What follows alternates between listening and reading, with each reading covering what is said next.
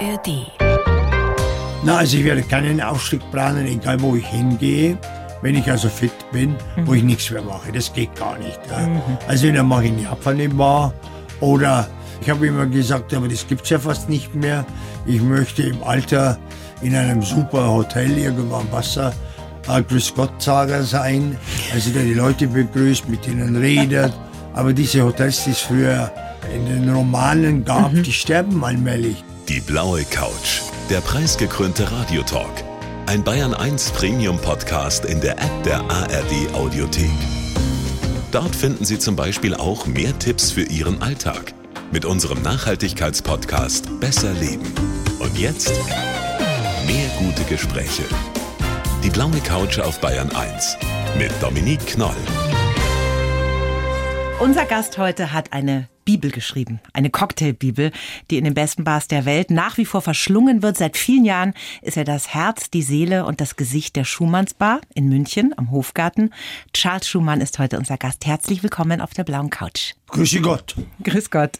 Jetzt wollte ich Sie ja mit ein paar japanischen Höflichkeitsfloskeln Oder ich kann begrüßen. natürlich auch sagen, Hachimemashite, weil ich niemanden kenne, dann sagt man Hachimemashite, das heißt, es ist schön, Sie kennenzulernen. Und ich kann sagen Konnichiwa. Kann man sagen. Das heißt Grüß Gott, oder? Heißt Grüß Gott. Mensch, habe ich so lange geübt, Herr Schumann. Wie fit sind Sie denn im Japanischen? Oder Sie können sagen, Irashaimase, das heißt willkommen. Das übe ich dann und sag's beim Wie nächsten ich im Mal. Japanischen bin, sage ich Ihnen was sehr Schönes. Ich lerne ewig, ich werde es nie ganz können, aber ich kann es besser, als ich es immer konnte. Also ich habe Fortschritte gemacht, aber das ist eine Lebensaufgabe. Vielleicht schaffe ich das ja noch. Können Sie die auch schreiben? Ich kann schreiben, das habe ich vom ersten Tag an geübt, Wow. also über fünf Jahre und das kann ich. Und machen Sie das autodidaktisch oder gehen Sie in die Volkshochschule? Nein? Volksschule gehe ich nicht, aber ich habe eine, eine sehr schöne japanische Lehrerin, mit der treffe ich mich mindestens einmal in der Woche. Und nachdem ich jahrelang nur Grammatik gebaukt habe und schreiben, reden wir jetzt. Und es ist wesentlich besser geworden. Wann ist es denn bei Ihnen eigentlich losgegangen mit dieser Liebe zu Japan? Ich war vor 33 Jahren das erste Mal in Japan. Kenne ich niemanden, der oder wenige, die so lange dahin reisen. Damals habe ich noch sehr viel in der Mode gearbeitet, für Yamamoto und für Garçons Miyake unterwegs in Japan, jedes Jahr zweimal. Und bin der Einzige gewesen von den ganzen Leuten, weil da waren sehr viele berühmte Leute, die das gemacht haben, aber die haben natürlich nicht die Zeit gehabt, die ich hatte, äh, die fünf Jahre für die gearbeitet hat. Und dann habe ich ja für Boss und Pallisarini ewig gearbeitet. Mhm. Als Model, das muss man Ja, unseren Hörerinnen ja, und Hörern also nochmal sagen, gell? Der ja, Herr Schumann ja. war ein Model früher. Ja, ein Modell, ein Auslaufmodell jetzt. Haben Sie denn nie drüber nachgedacht, mal eine Bar da zu eröffnen in Tokio? Das haben wir sehr oft nachgedacht und viele, äh, weil wir jetzt das Schumannshaus haben, denken viele, wir hätten, äh, das sei eine Bar, das ist aber keine Bar, sondern das, Maria hat ein ganz großes Teefeld gemietet, also wir machen japanischen Tee, den wir hierher bringen, verkaufen den aber auch in Japan, was uns besonders stolz macht, dass wir den in Japan verkaufen, dass die Japaner den mögen. Und äh, eine Bar, sage ich immer, wenn man eine Bar machen würde, muss man da bleiben. Ich habe das auch hier nicht gemacht. Wir haben hier Schumanns und sonst nichts und die Tagesbar noch. Und alles, was wir so gerne noch so nebenbei gemacht haben, das haben wir versucht in unserem Gebäude unterzubringen. Haben wir ja auch. Wir haben im ersten Stock eine Bar, die Fleur du Mal heißt. Das ist eigentlich ja angelehnt an die japanischen Bar, bloß dass bei uns nicht zehn Leute sitzen, sondern 30, was auch wieder zu viel ist.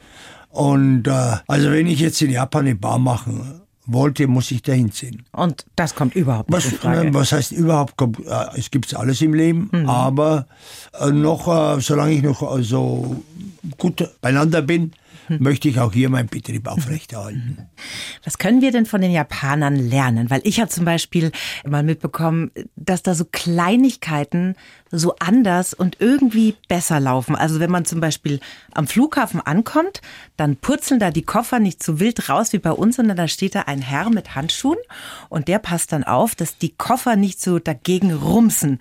Oder auf dem Bahnsteig, da ist ein Mensch, der passt nur auf, dass die Leute nicht auf diesen Markierungen für blinde Menschen rumlatschen, dass die frei bleiben. Also man hat irgendwie so das Gefühl, in dieser riesigen Stadt Tokio, das ist einfach so wunderbar perfekt organisiert. Das Wichtigste in Japan ist, wie die Menschen miteinander umgehen. Also es ist nicht so, dass der Japaner ein besonders großartiger äh, Mensch sei, der, wir, wir reden ja immer von Achtung, wie die Menschen miteinander umgehen, Achtung und äh, Bescheidenheit und all diese ganzen Dinge. Ich habe immer geschrieben, heute hat, ihm, hat mir jemand gesagt, wirst du wieder sagen, ein Cocktail ist dann perfekt, wenn man nichts mehr wegtun kann. Mhm. Stimmt irgendwo, aber ein Cocktail ist auch dann. Aber der Joachim, mit dem ich sehr gut befreundet bin, ein, ein, ein ganz großen Designer, der sagt zu mir, ja, stimmt nicht ganz. Ein Cocktail zu wenig ist zu wenig. Also von den Japanern kann man sehr viel lernen, mhm. aber die schlechten Seiten der Japaner, die es ja auch gibt, mhm. das weiß man ja auch, die sollte man nicht annehmen und die kriegt man auch nicht mit, weil der Japaner im Grunde genommen sich nicht offenbart. Was nicht immer gut ist, also der schimpft nicht, der randaliert nicht, nachts kannst du am Hauptbahnhof schlafen, wo kannst du denn das? In mhm. keiner Großstadt der Welt. Mhm. Ja, es gibt riesengroße Kreuzungen in Tokio, in Shibuya, da gehen Millionen Menschen, die schubsen nicht, die drängen mhm. nicht, wir können von vielen Menschen vieles lernen. Herr Schumann, wir schreiben jedem Gast einen Lebenslauf. Da versuchen wir, ein bisschen das Leben eines Menschen Viel zu lang. Wir haben es aber geschafft. Schauen Sie mal, halbe Seite. Cool, das ist oder? gut, ja. Darf ich Sie bitten, den mal vorzulesen? Ja, okay, die lese ich vor. Ja, und dann sprechen wir drüber danach. Also ich heiße Charles Schumann. Eigentlich will ich Karl heißen. äh, aber in Frankreich hat man mir diesen Namen, da war leichter auszusprechen für die Franzosen. Karl sagt keiner. Dann haben die mich Charlie genannt. Das fand ich ganz schlimm. Und in meiner Bar und im Leben bin ich Teamplayer. Naja, Ah, und Alpha, die, also ich, ich weiß, wie es geht und äh, damit fahre ich ganz gut. Ja. Aber ich bin nicht jemand, ich, ich diskutiere oder rede auch mit meinen Leuten. Mhm. Ich fange an, ihnen Briefe zu schreiben, indem ich ihnen sage, wie ich das so sehe. Die sogenannten Meetings bringen meines Erachtens nach nicht viel weil die meisten dann, dann gibt's immer die gleichen, die reden, oder selber mhm. muss man immer reden. Das heißt, Sie schreiben Ihren Mitarbeitern Briefe? Ich schreibe Briefe. Mitarbeitern einen Brief. Ha. Schreib. Jetzt sind wir ein bisschen hängen geblieben im Lebenslauf, Herr Schumann. Lesen wir doch einmal okay, durch und danach reden wir Ich bin stolz drüber. darauf, dass es so viele Menschen mit Esprit bei mir gefällt. Geboren bin ich auf dem Land in der Oberpfalz, aber geprägt haben mich viel mehr die Jahre in Frankreich, mein Leben in alleinerzieher Vater und der Lifestyle japanischer Metropolen also Tokio eigentlich. In meinen Lokalen will ich keinen Schnickschnack, möglichst wenig Idioten und eine Atmosphäre für gute Gespräche. Ich halte mich fit und passe auf mich auf. Denn meine Nachfolgerin habe ich noch nicht gefunden. Ich wäre sehr froh, wenn ich eine Nachfolgerin finden würde. ah, da sind wir nämlich dann schon wieder. Ah, das ist ganz schwer. Wenn es soweit ist, gehe ich vielleicht in den Süden und eröffne eine neue Bar, die an den schlechten Tagen einfach geschlossen bleibt. Ja. Können Sie damit leben mit diesem Lebenslauf? Ja, er kann natürlich, natürlich leben nicht damit, alles ja. drin, ne? Aber ja, alles steht nicht drin, weil ich ja wirklich, äh, das kann man ja auch gar nicht. Was mich am stärksten weitergebracht hat, sind wirklich, dass ich in vielen Kulturen reden kann. Mhm. In manchen Sprachen kann ich besser, in manchen kann ich schlechter reden. Und das bringt auch eine Bar weiter. Also eine Bar, die, wo man nur bayerisch redet und das versteht niemand, ohne auf Bayern jetzt zu schimpfen. Ich sage ihm, ich bin über 40 Jahre hier und die sind 40 Jahre zu lang. Das stimmt aber nicht. Aber ich würde, auch wenn es niemand glaubt, gehen wollen. Mhm. Na, und würde, auch wenn es niemand glaubt, schon mal sofort vergessen. Echt? Sofort. Ich Nach all den. Jahren? Nach all den Jahren, ich brauche es wirklich nicht mehr. Mein Tag beginnt, das ist ja vielleicht ganz interessant, zwischen, in der Corona-Zeit war ich sehr fit. Mhm. So fit wie niemand. viel Sport gemacht wahrscheinlich. Ja, weil ich viel Sport gemacht und sehr früh aufgestanden ja. bin. Und jetzt versuche ich mindestens dreimal, wenn nicht viermal Sport zu machen. Ich laufe ein bisschen, ich, ich boxe ein bisschen aus Spaß mit Freunden. Ja. Da schaffe ich drei, höchstens vier Tage, wo ich das machen mhm. kann.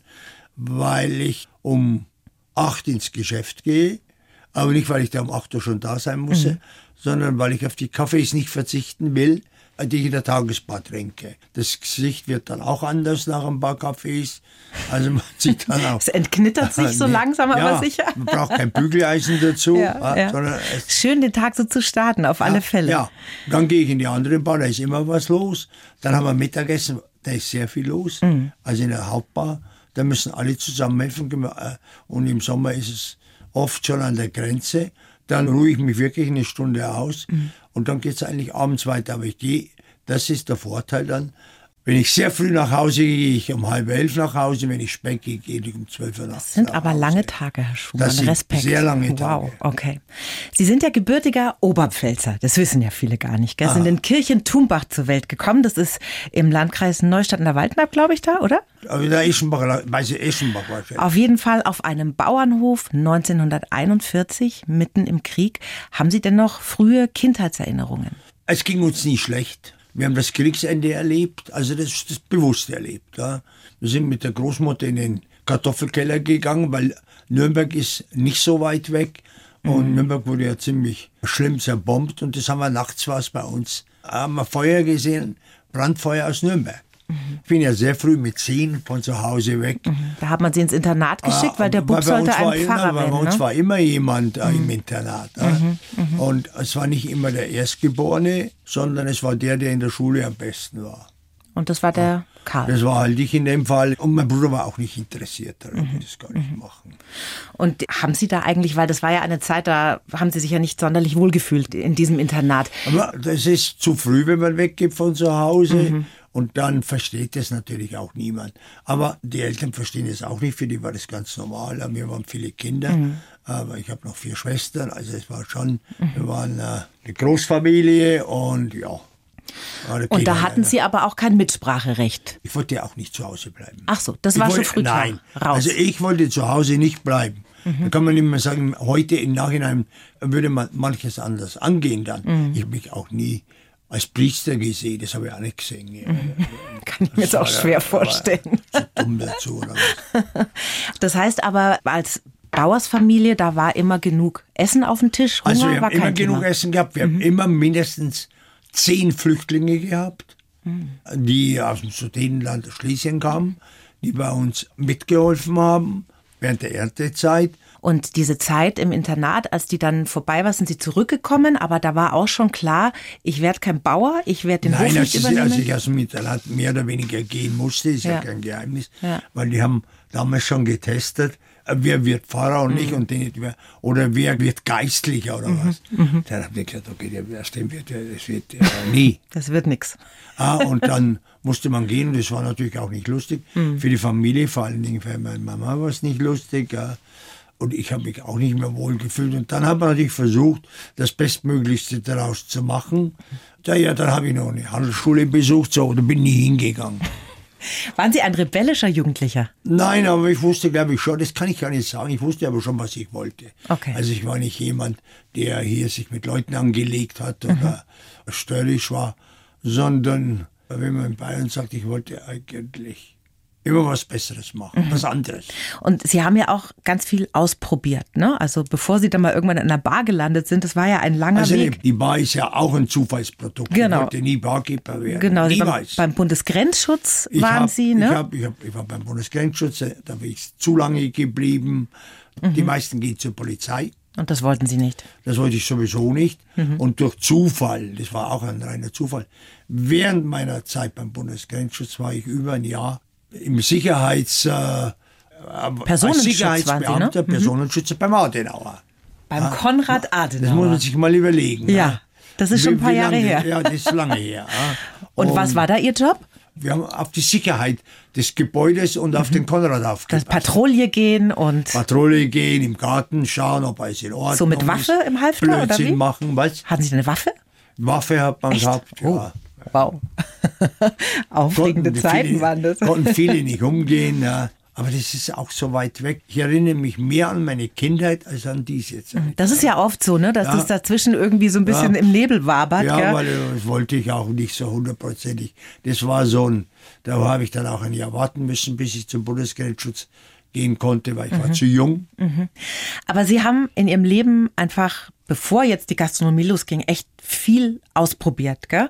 Glauben Sie denn, das ist wichtig, jetzt mal für junge Menschen gesagt, für die persönliche Entwicklung, dass man nicht sein Leben lang in einem Job hockt, sondern Ja, dass wir man sind ja fast hin und her gezwungen hüpft? Mhm. mittlerweile. Die wenigsten sind so großartig, dass sie das immer machen, was sie sich vorstellen. Es gibt es natürlich, die sagen, ich will Physiker werden. Ja gut, dann äh, ist es schon, habe ich die Voraussetzungen dazu, ja, ich habe sie. Okay, dann will ich Physiker werden. Mhm. Ja. Ich habe viel ausprobiert, ich bin aber auch gezwungen worden, weil ich, also ich habe jetzt dann keine Abfindungen von zu Hause Mhm. gehabt. Das bisschen, was wir hatten, habe ich meinem Bruder gegeben. Also da ging es auch einfach um Geld verdienen. Ja, es ging um, Überle äh, um Überleben ist ein bisschen, aber es ging um den Tag zu Ja, ja. äh, bezahlen, den Ja. Alltag. Sie haben es vorhin schon gesagt, Sie sind dann Anfang der 70er nach Südfrankreich gegangen, nach Arles. Was war denn da Ihr Plan? Was war der Ich warum wollte Sie dahin? Französisch lernen. Das Die war für Sprache. mich ganz ah, wichtig. Und okay. ich spreche es besser wie viele Lehrer, die Französisch Unterricht geben. Mhm. Besser als viele Lehrer? Ja, meine, Echt? Mhm. meine Liebe war immer die Grammatik, egal welche. Ich habe immer mal gesagt, das stimmt auch. Nachts lese ich oft Grammatiken. Jetzt komme ich nicht mehr dazu, weil ich nachts jetzt Japanisch lerne. Aber Sie lesen nachts im Bett Grammatikbücher. Ja. Herr Schumann. Ja, das da- ist mir ein bisschen unheimlich. Nein, das ist, das ist wie, für mich ist das wie eine unheimliche Macht ist die Sprache. Mhm. Die, die Macht der Sprache. Und es gibt auch in der deutschen Sprache viele ja, Wörter, die großartig sind. In meinem Ohr ist die französische Sprache, das ist meine Sprache. Deswegen bin ich da auch wirklich sehr gut. Ja. Mhm. Jetzt würde ich so gern sagen. was Cooles auf Französisch sagen, aber ich habe alles vergessen. Je m'appelle Dominique kann ich dann noch habe ich sagen. heute, hab ich habe jetzt eine Bar, die hieß lange eigentlich Bar Tokio. Mhm. Und im letzten Augenblick habe ich mir gedacht, das kannst du doch nicht machen. Dann habe ich sie genannt Fleur du Mal nach Baudelaire. Mhm. Ja, damit kann ich es unfassbar spielen. Ja, und dann beschimpfe ich immer auf die Franzosen, weil die machen alles auf Amerikanisch oder auf Mhm. Englisch. Ja. Und dann sage ich, hört mal, was ihr in eurer Sprache für schöne Wörter habt. Zum Beispiel Vollmond. Heißt auf Französisch La Blaine de Lune. Wunderschön, Oder ne? Quand la Lune était rouge. Und, und das kannst du nicht in Deutschen machen. Fleur du Mal heißt das die Blume des Die Bösen? Blumen des Bösen. Ah, okay. Das muss man vielleicht für alle, die das noch nicht in ihrer Bar waren, kurz erklären. Also unten ist eine große Bar, ja, und dann geht man die Treppen rauf und oben ist dann eben dieses Fleur du Mal. Kleiner, das, 30 ist, Menschen. Ist, ist größer als man denkt. Das ist eigentlich eine japanische Bar. Ein großer Tisch, ein paar Stühle davor und arbeiten kann Und da sitzt man auch nicht wie an der Bar an so einem Hodentresen, sondern die ist so hoch wie so ein Sitzt am Esstisch. Tresen. Genau. Und das ist ein Baumstamm, stimmt es? Das ist ein einziger Baum, den wir in Portland in Amerika ein Jahr nach, nach Ding gebracht, nach Österreich in ein Sägewerk. Der hat's gesägt und hat die Bretter ein Jahr lang für uns getrocknet. Und als Sie dann zurückgekommen sind nach Deutschland, da war ja Ihre erste Station dann in der Harry New York Bar, ne? In der Harrisbar habe ich gearbeitet während meines Studiums Einfach so als Nebenjob. als Nebenjob. Ah, okay. Und da ist dann schon die Idee für eine eigene Bar irgendwann mal entstanden Es oder war das noch eigene gar Bar nicht? für, äh, gewesen, sondern ich wollte immer nach Frankreich wieder gehen Ah. und kenne, ich glaube, der lebt sogar noch, den Alfred Grosser. Mhm. Alfred Grosser ist ein wichtiger Mann in Frankreich an der Sciences Po, an der Politischen Universität. Mhm. Äh, und den kannte ich sehr gut und der hat mir auch ein bisschen geholfen beim Studium. Und der hat gesagt, du kommst zu mir und machst fertig. Ich wollte da wieder hingehen und dann haben mich wirklich Gäste überredet, eine eigene Bar zu machen. Die Gäste waren ja, das. Ja, die Gäste und Journalisten, die haben gesagt, Hm. Schaus bitte, jetzt bist du schon so alt. Da war ich fast 40. äh, jetzt musst du auch mal Geld verdienen. Willst du es immer so machen? Ja? Mhm. Plötzlich hatte ich eine Bar. Und das haben Sie dann ganz alleine gemacht, das erste Schumanns an der Nein, Maximilianstraße? ich habe einen, einen, einen jemanden gehabt, der uns das Geld gegeben hat. Mhm. mir hätte kein Mensch Geld gegeben. Niemand. also Sie hatten einfach Förderer. Ja, ja, ich habe jemanden gehabt, der das Geld Mhm. dazu bereitgestellt hat. Aber ansonsten haben Sie das alleine an den Start gebracht, wie das aussieht da, was Also, da auf der Karte steht. Haben, ich habe zwei junge Architekten gehabt, die nicht mal fertig waren mit ihrem Studium. Da musste ein anderer Architekt die Pläne unterschreiben und mit Mhm. dem haben wir das angegangen. Das war eine Zeit, wo ich wirklich fast am Ende war. So viel Kraft hat das gekostet. Die ist gleich eingeschlagen, die Bar, kann man sagen, gell? Die Bar ist eingeschlagen, weil wir die Einäugigen unter den Blinden waren. Und weil natürlich, ja, weil wir natürlich auch ein bisschen Glück hatten. Man muss das vielleicht mal ein bisschen beschreiben jetzt für die Menschen, die da nie waren. Das ist eine ganz andere Atmosphäre gewesen als in der jetzigen Bar. Das war kleiner, ich erinnere mich dunkler, ne? alles ein bisschen schummriger, da war so ein bisschen Patina irgendwie. Es war dran. so, wie eigentlich eine Bar sein Ja, sollte. ja, genau, so sah das aus. Und da kursieren ja so Geschichten und jetzt habe ich sie endlich mal vom Mikro und kann sie fragen, ob die stimmen oder ob das ein Schmarrn ist. Stimmt es denn eigentlich, dass Frauen zu bestimmten Uhrzeiten nicht rein durften ins Schumanns? Ja, also dass es zwischen 20 und 22 Uhr ein Herrenclub war am Anfang. Stimmt nicht. Also, du musst es mal anders angehen, weil Mhm. das wird einem immer nachgesagt. Wir waren um jede Frau froh, die kam. Mhm. Um jede Frau. Wir hatten Frauen bei uns, zum Beispiel die Frau vom Dürrenmatt. Mhm. Für die war es selbstverständlich, dass die in die Bar ging und ein Glas Whisky trank. Mhm. Also das ist ein Schmarrn mit Nein, dem Herrn Klug. was? Das Problem haben wir immer noch, aber heute hat sich wieder eine Frau vorgestellt. Ich hoffe, die kommt, ja, weil es gibt viel zu wenige, die den, Mhm. den Beruf wirklich ausüben. Immer noch zu wenige, immer mehr, aber zu wenige. Weil ich habe lange in Frankreich Nachtclubs geführt Mhm. und Frauen wurden in Frankreich in den Nachtclubs Schlecht behandelt. nicht nur schlecht, Mhm. sondern eigentlich außerirdisch behandelt. Ja. Gibt's aber auch wieder eine Geschichte in Frankreich, nicht mit mir, sondern da gibt's in den 30er oder 40er Jahren, sollen angeblich 50 Prozent oder 60 Prozent von Frauen, die Nachtclubs in, in Paris geführt haben. Die Besitzerinnen waren. Also wir haben immer aufgepasst, dass da nichts passiert und am Tresen war es oft wirklich schwierig. Ja. Und gab es an den Tischen tatsächlich Schilder? Also konnte man sich da einen Tisch kaufen, wo dann ein Namensschild drauf stand? Nein, wir haben Leute, die wir mochten. ah, Den haben wir okay. Schilder gemacht. Ja. Wir hatten ja viele Journalisten, wahnsinnig viele Journalisten. Ja. Und äh, es war eigentlich die Bar der, so wie man sich das immer vorstellt auch, ist schon lange nicht mehr. Die Bar der Zeitungen und der Medien. Ja. Und die kamen, manche haben wahnsinnig viel vertragen. Da gab es also die Geschichte um Herausgeber von Louis und so, die immer gesagt haben, Gin Tonic ist kein Alkohol und so.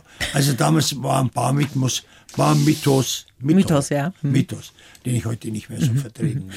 Wenn man bei Wikipedia liest, ne, da steht, das Schumanns entwickelte sich auch zum Treffpunkt der Münchner Schickeria. Die wollten sie ja eigentlich gar nicht haben, die wollen Also sie immer noch so, nicht, oder? Was ist Schickeria? Jeder sagt Schickeria. Wir haben viele Leute gehabt, die man auch in der Bar braucht. Dass die damals Schickeria hießen, ja, das ist auch wieder typisch München.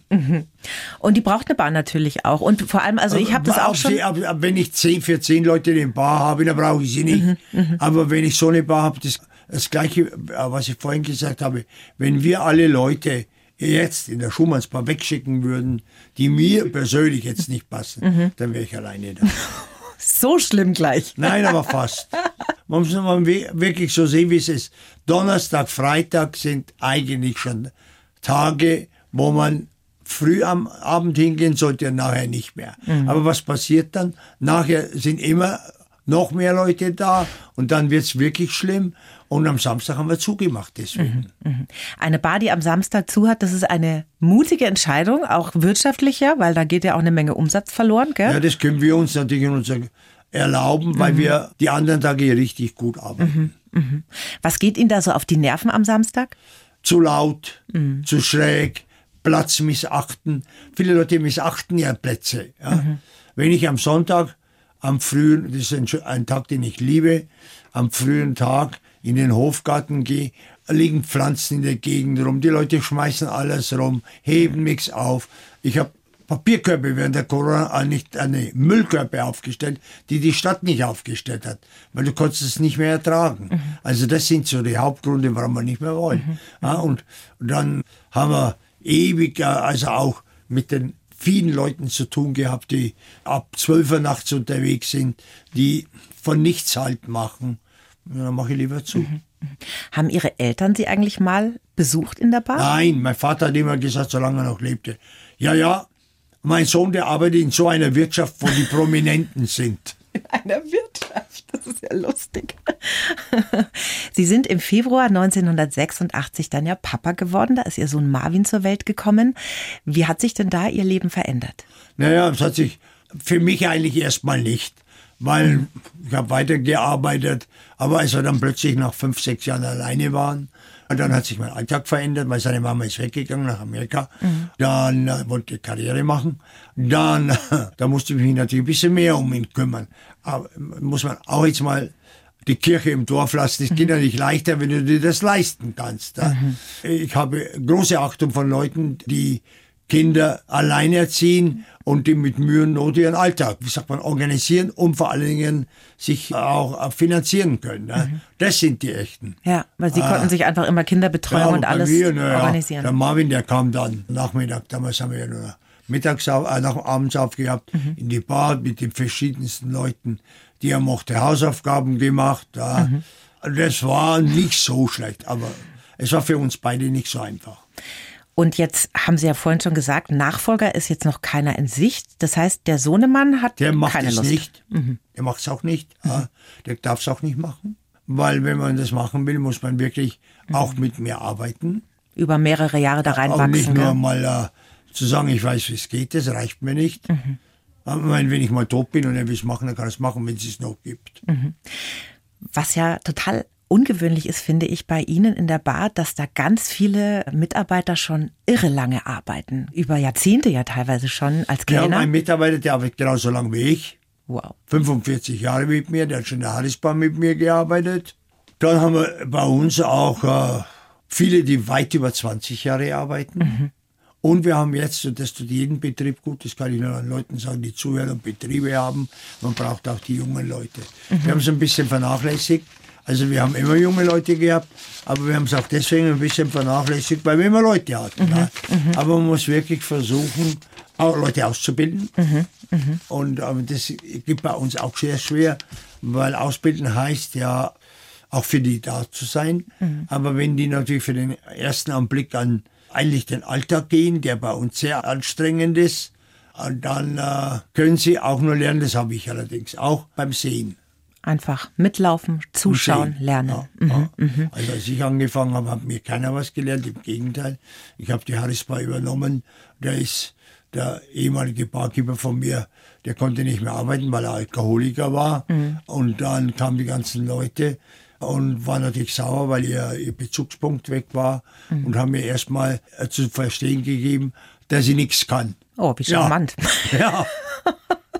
Jetzt haben Sie ja äh, vorhin schon gesagt, dass Sie Ihren Mitarbeitern Briefe schreiben, wenn Sie da was zu klären haben. Ne?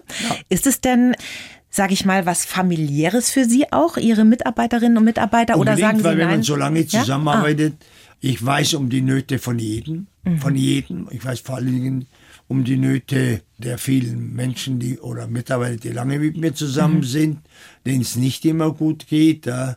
Die, wir haben 18 Nationen bei uns arbeiten. Ja. Also äh, da können Sie sich vorstellen, welche Probleme manche von denen haben. Ja. Mhm. Aber ich bin immer wieder erstaunt, wenn Kinder von denen dann auftauchen, die hier geboren sind, wie toll die von zu Hause auch geführt wurden und wie toll die im Leben stehen.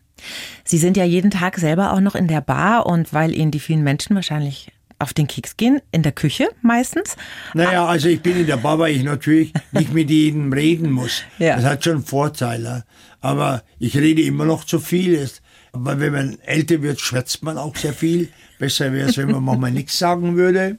Aber Sie kommen dann ab und zu mal raus ne? und drehen eine kleine Runde und dann gehen Sie wieder in die Küche. Naja, jetzt momentan, sage ich Ihnen ganz ehrlich, arbeite ich mehr draußen wie in der Küche. Also das heißt Gästebetreuung ja, und vor allen Dingen auch schauen, dass das einfach ordentlich läuft. Und in der Küche haben wir ein sehr ordentliches Team. Dann haben wir eine Japanerin drin, die will sowieso nicht, dass der Chef mitarbeitet, weil die ein ganz anderes Ding hat. Ja. Was ich ja absolut beeindruckend finde, ist, wie gut Sie immer angezogen sind, Herr Schumann. Also jetzt im Sommer, ne, da sieht man ja die wildesten Kreationen aus kurzen Hosen an Männerbeinen und so weiter. Und Sie sind immer tippitoppi. Heute in einem ich würd sagen, kobaltblauen, was ist das? Samt oder Kord? Was ist denn das, Das für ein. Material? Kord. Kordanzug, weißes Hemd, die weißen Haare, schaut einfach tipptopp aus. Und Schuhe ohne Socken. Auch heute, das sehe ich jetzt nicht. Habe ich, ne, habe ich immer an, aber außer einem, also ohne Socken immer. Aber ich habe keine Schuhbänder drin, weil ich sie zu oft wechsle. Also das schaut einfach cool aus, ne? so eine Anzughose. Sind Sie da selber so geschmackssicher oder haben Sie da eine Also ich, Beraterin? ich beha behaupte wenig von mir, aber ich habe immer Wert auf meine Kleidung gelegt. Es gab jahrelang Frauen, die gesagt haben, zieht euch an wie der Charles zu ihren Männern, haben mir die Frauen dann gesagt. Weiß ich nicht. Also ich würde mir schon manchmal wünschen, wenn die Menschen sich ein bisschen besser anziehen würden. Die Mode jetzt ist grenzwertig. Wenn Leute, die einen großen Einfluss auf das Outfit der Menschen haben, die sollten sich besser anziehen. Also wenn ich so Frühstücksfernsehen anschaue, dann komme ich mir vor wie am Kölner Karneval. Aber Sie suchen sich das alles, Sie gehen selber einkaufen. Ich arbeite so lange in der Mode. Der Einzige, der mich ein bisschen beeinflusst hat, weil als wir damals Schumanns aufgemacht haben, war alles schwarz. Sich jeder schwarz angezogen, äh, schon ein weißes Hemd dazu. Konntest du nichts falsch machen. Ja? Und da wird es auch mal Und ich habe eigentlich immer angepasst. Anzüge an. Ja, Nur im. Urlaub nicht. Und in der Bar nicht. In der Bar habe ich meine Dinge an, aber aus einem Grund, weil ich einer unter, von allem sein möchte und weil ich nicht glaube, dass das gut ist, wenn ich dann als Besitzer rumlaufe. Wir haben alle weiße Kellnerjacken und Kellnerjacken. dazu Je nachdem, weiße oder dunkle Shirt. Jetzt ist ja Ihr Opa sehr alt geworden. Ich glaube 95, gell? Mein, mein Vater. Ach, der Vater war das, um Gottes Vater. Willen. Vater ist, Recherchefehler. ja, so um die bisschen über 90, ja. Das heißt, da sind jetzt noch ein paar Jahre vor Ihnen. Wir gehen jetzt mal davon aus. Na, also mein Vater ist, der wäre noch älter geworden, aber der hatte keine Lust mehr. Also er hat gesagt, ich habe keine Lust mehr. Alle sind tot, ich kann mit niemandem mehr ein Bier trinken. Und dann ist er ganz schnell gestorben. Hat er sich hingelegt und hat gesagt, jetzt ist vorbei. Und mein Opa ist auch alt geworden für die damalige Fälle.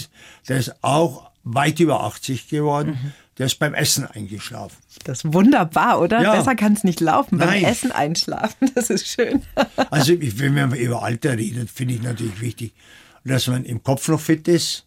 Dazu kann man aber auch was dazu beitragen. Ich frage mich immer, wenn ich von berühmten Literaten höre, dass die, ich hoffe, dass ich nicht dement werde oder was, ja, dass die nicht, die müssen es doch checken, man kann schon was tun. Aber Ich kann Japanisch nicht mehr so leicht lernen, wie ich Französisch gelernt habe, kann ich einfach nicht mehr. Aber ich gebe mir jeden Tag Mühe, eine Stunde daran zu arbeiten, dass ich nicht einschlafe. Also Herr Schumann, ich glaube, wenn man mit japanischer Grammatik ins Bett geht, dann muss man sich da keine Sorgen machen, dass man, Weiß ich eben nicht. Ja? dass man da einrostet im Fragen Sie mal Hirn. meine Lehrerin, Aber jetzt trotzdem die Frage, ne? Mit 81 noch arbeiten, das finde ich ja sowieso. 82 bald. Aber jetzt noch 81, ja. Das finde ich ja sowieso schon schwer beeindruckend. Ich weiß nicht, ob ich da noch Bock drauf hätte. Planen Sie irgendwie einen Ausstieg? Sagen Sie, so, jetzt mache ich noch zwei Jahre und dann reicht's? Na, also ich werde keinen Aufstieg planen, egal wo ich hingehe. Wenn ich also fit bin, wo ich nichts mehr mache, das geht gar nicht. Ja. Also dann mache ich in Japan eine Bar oder ich könnte mir, ich habe immer gesagt, aber das gibt's ja fast nicht mehr. Ich möchte im Alter in einem super Hotel irgendwo am Wasser äh, Grüß Gott Sager sein, also der die Leute begrüßt, mit denen redet. Aber diese Hotels, die es früher in den Romanen gab, die sterben allmählich, ja. Wir haben sehr viele Hörerinnen und Hörer, Herr Schumann. Also Sie könnten jetzt mal so eine Art Jobausschreibung loswerden für eine Nachfolgerin, einen Nachfolger. Was muss man Also denn damit Nachfolger bringen? kann sich immer melden bei uns. Und auch eine Nachfolgerin wäre mir wirklich lieber. Aber eine Nachfolgerin, die muss eine Berufsausbildung haben, das brauchst du gar nicht bewerben. Ich nehme niemanden, der mit den Händen in der Tasche vor mir steht und sagt, äh, hast du Arbeit für mich? Aber ich weiß nicht, ob meine Life-Work-Balance bei dir stimmt. Die braucht gar nicht kommen. Wäre egal, ob Mann oder Frau. Kann sich sparen. Also ich wünsche mir jemand, der gebildet ist, absolut, der interessiert ist, der ein Vorbild ist und äh, der auch noch bereit ist, weiterzulernen. Das sind so Eckpunkte. Also da gibt's gibt's ja noch eine Menge dazu, ja, weil bei uns das Wichtigste ist in, in der Gastronomie oder in der Gastronomie, die wir machen, Bescheidenheit. Wenn jemand großkotzig ist, soll er auch gehen, auch nicht fragen, sondern Bescheidenheit und auch ein bisschen Liebe zum Beruf. Das ist ganz wichtig. Die haben Sie definitiv. Habe ich. Ich gehe wirklich jeden Tag in meine Bar oder in mein Restaurant oder in meine Tagesbar und freue mich, dass wir wirklich auch was tun, was sonst niemand tut. Und ich behaupte wirklich, dass Schumanns Bar, so wie es ist, weil es natürlich, das darf man nicht vergessen, persönlich geführt wird. Das war ein sehr schönes Gespräch. Ich möchte mich bedanken, dass Sie sich Zeit genommen haben und freue mich auf den nächsten Drink in Ihrem wunderbaren Hofgarten. Wunderbar. Vielen Dank. Die Bayern 1 Premium Podcasts. Zu jeder Zeit, an jedem Ort. In der App der ARD Audiothek und auf bayern1.de. Bayern 1 gehört ins Leben.